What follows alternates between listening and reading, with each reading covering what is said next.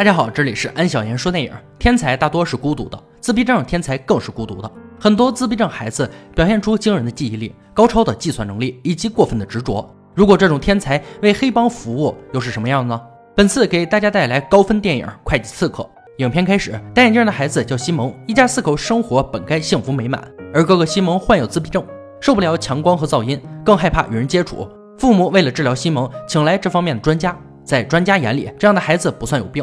因为他的女儿也是自闭症患者，他希望通过自然疗法打开孩子的内心，教会他们如何与人相处，明白别人的意思，多待在友好的环境里。而西蒙的爸爸是军人出身，他认为真实世界没有那么多友好，只有改变自己才是王道。上帝为你关上一扇门，定会为你打开一扇窗。西蒙天生对数字很敏感，堪称天才。他用极快的速度完成了一张复杂的拼图，却又因为丢失最后一块发狂。发狂时嘴里不停念着童谣。直到专家女儿将拼图递到他手里，西蒙才安静下来。从而可以看出，西蒙是一个不达目的不罢休的人。多年后，西蒙已经长大，可以控制自己的情绪，也拥有了一家自己的会计事务所。今天来找他的是一对老夫妻，老夫妻家里四代务农，而到他们这里却破产了，房产税、保险费、灌溉机械费压得他们喘不上气。西蒙跳后仔细思考，当看到老妇人脖子上自制项链后，有了主意，以家庭作坊名义来扣除相应的税收。符合国家税务局的要求，西蒙建议将他们的客厅改成工作坊，家庭用车改为运输车辆，利用法律漏洞，成功为老夫妻节省一大笔费用。两人极为开心，盛情邀请西蒙去自家农场玩。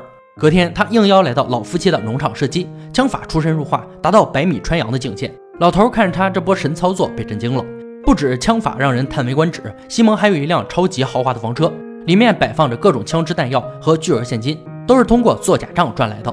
另一边，财务局的领导把分析员安娜叫到办公室，先是表扬一番，接着就是把安娜的前科翻了出来。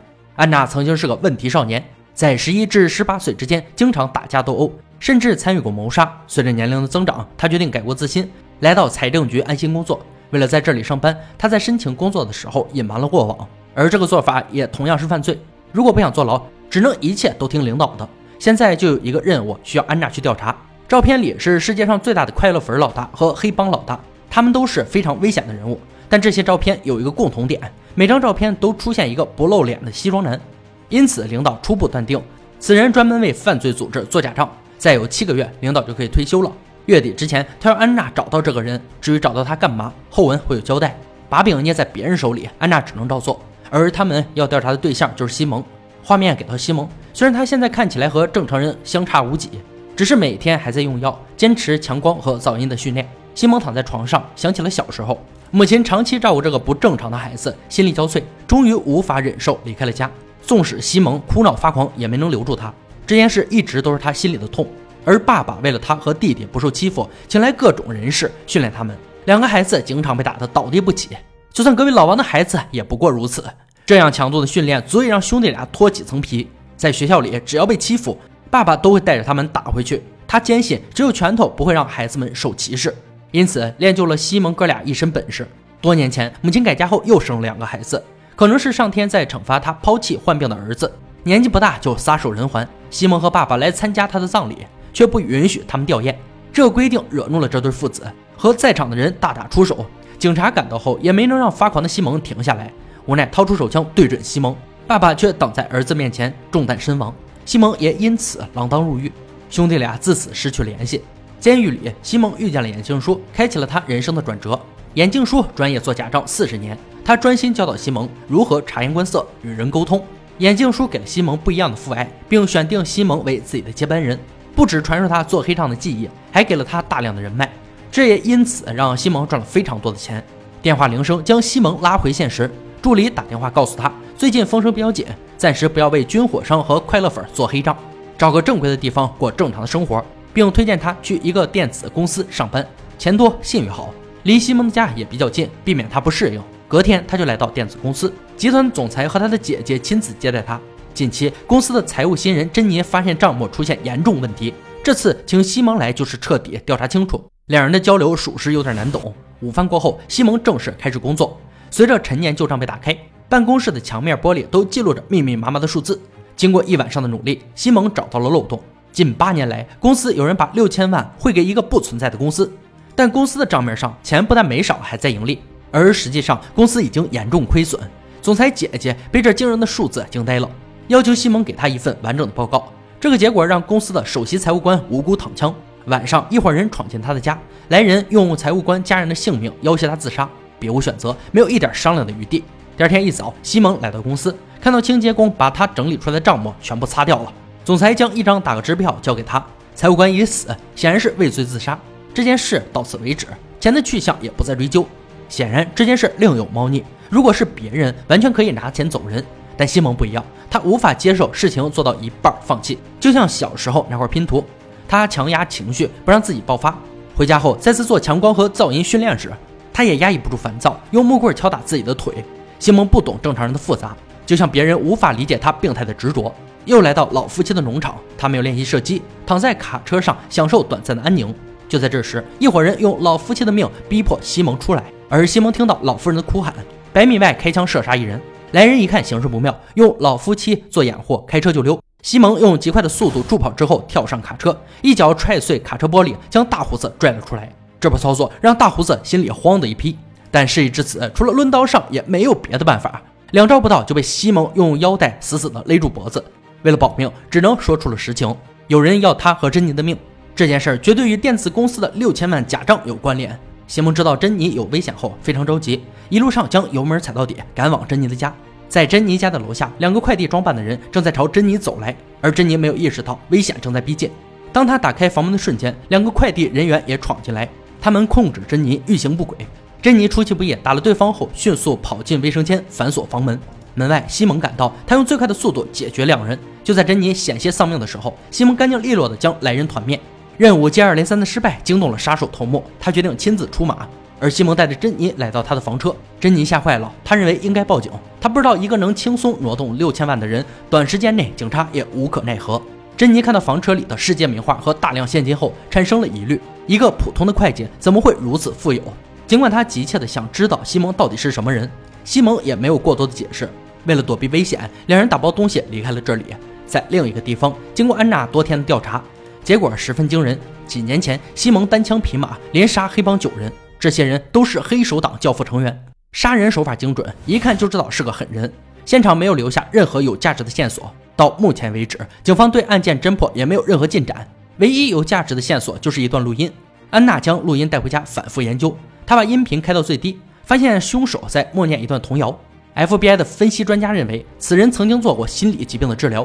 因为凶手在高压的环境里会不自觉地念童谣，这种现象明显是神经发育失常，也就是自闭症。有了这条线索，安娜在大量自闭症人群中逐一对比，她把目标重点放在三十岁左右、年收入过百万的人群。这个工作量在短时间内肯定无法完成。而西蒙带着珍妮躲在了一家酒店，自从认识以来，他们也没有安静的沟通过。西蒙和珍妮坦诚了自己的病情，两人都讲述了自己的童年。就在珍妮凑上前想擦出爱情火花的时候。西蒙还是无法接受亲密举动，巧妙的避开。深夜里，西蒙必须要查清楚想要杀他们的人是谁。当他按着助理提供的线索来到总裁姐姐家里，发现他已经被杀害。究竟是谁有这么大的能力，可以轻松干掉公司的二把手？而桌子上摆放的照片引起了西蒙的注意，那是死者和总裁的合影。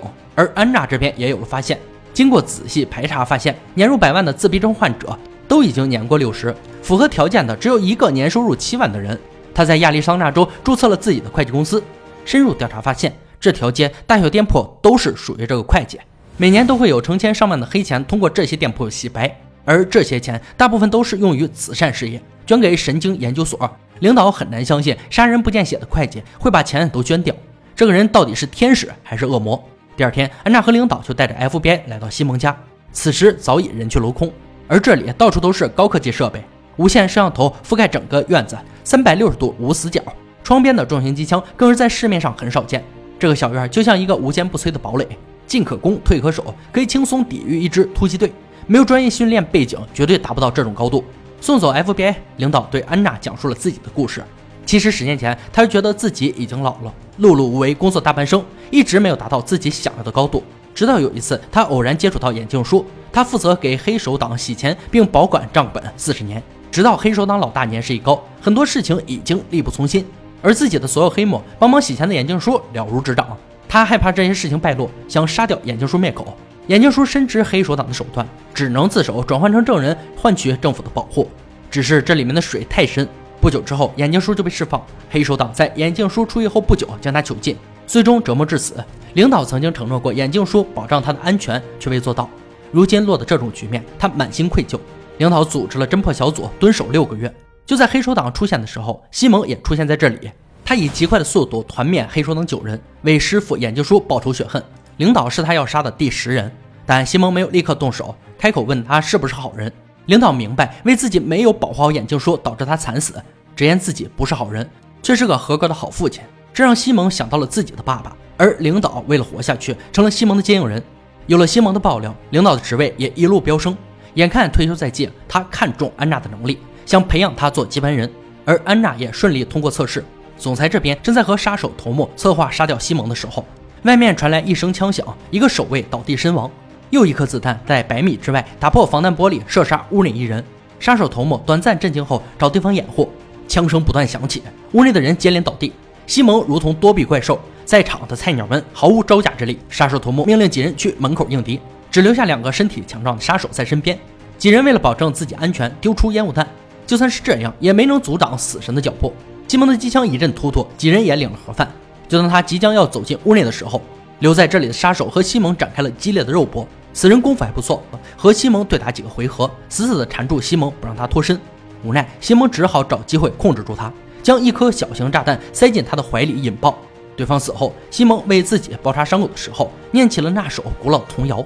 监控这边的杀手头目听到童谣后，愣愣地站了起来，他死死地盯着监控，跟着节奏默念那首童谣。当西蒙把仅剩的杀手持枪对准的时候，杀手头目窜出来杀了自己的手下。总裁一脸懵逼，西蒙也是一头雾水。原来杀手头目就是西蒙失散多年的亲弟弟。西蒙之所以出狱后没有找他，就是知道自己过的是刀口上舔血的生活，不想让弟弟参与进来。两人为爸爸的死大打出手，弟弟将责任全都怪在西蒙的身上，而西蒙不再还手，任凭弟弟的拳头打在自己的身上。暴怒过后，两人安静地坐在地上诉说想念。总裁在监控里终于捋清事情的前因后果，刺杀秒变认亲现场。总裁知道命不久矣，将死之人说出实情。原来他将六千万拿去研究神经学纳米技术，表面看是正规生意，实际上做的都是非法勾当。大量来路不明的钱暗地里涌动，为了让公司顺利上市，费尽心思做了假账。为了保险起见，他找来多个会计查账，如果都没有发现问题，就可以高枕无忧地推进公司上市。没想到别人用几年时间都查不清的烂账，西蒙用一晚上就将其搞定。更让他没想到，西蒙居然是个无法喊停的怪胎。为了掩盖真相，总裁杀了公司的首席财务官和自己的亲姐姐。西蒙不愿再听他唠叨，一枪撂倒。事情结束后，珍妮来到车库，已经不见了西蒙的房车。几天后，他又收到了一幅世界名画，而西蒙开着房车离开了这座城市。电影呢，到这里就结束了。《会计刺客》这部电影在第一次写文案的时候，真是一头雾水，文案整体结构很乱。如果按照影片中的顺序写，那观众会看得一脸懵逼。所以才决定将顺序调整，才呈现出以上的文案。希望大家能看明白。好了，本次解说到这里，我们下期再见。